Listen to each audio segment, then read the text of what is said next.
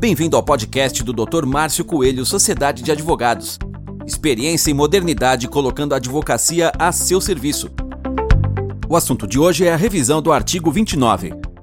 Todo segurado que se aposentou recebeu auxílio-doença, pensão ou auxílio-acidente indicados no período entre 17 de abril de 2002 e 19 de agosto de 2009 poderão ter direito à revisão dos seus benefícios.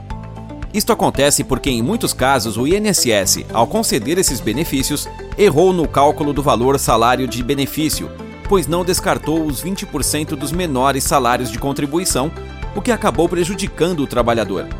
Se você recebeu um destes benefícios indicados no período acima, saiba que poderá ter direito a fazer uma revisão no que se refere ao seu valor. Entre em contato com o nosso escritório sem compromisso.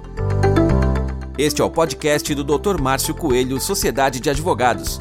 Experiência e modernidade colocando a advocacia a seu serviço.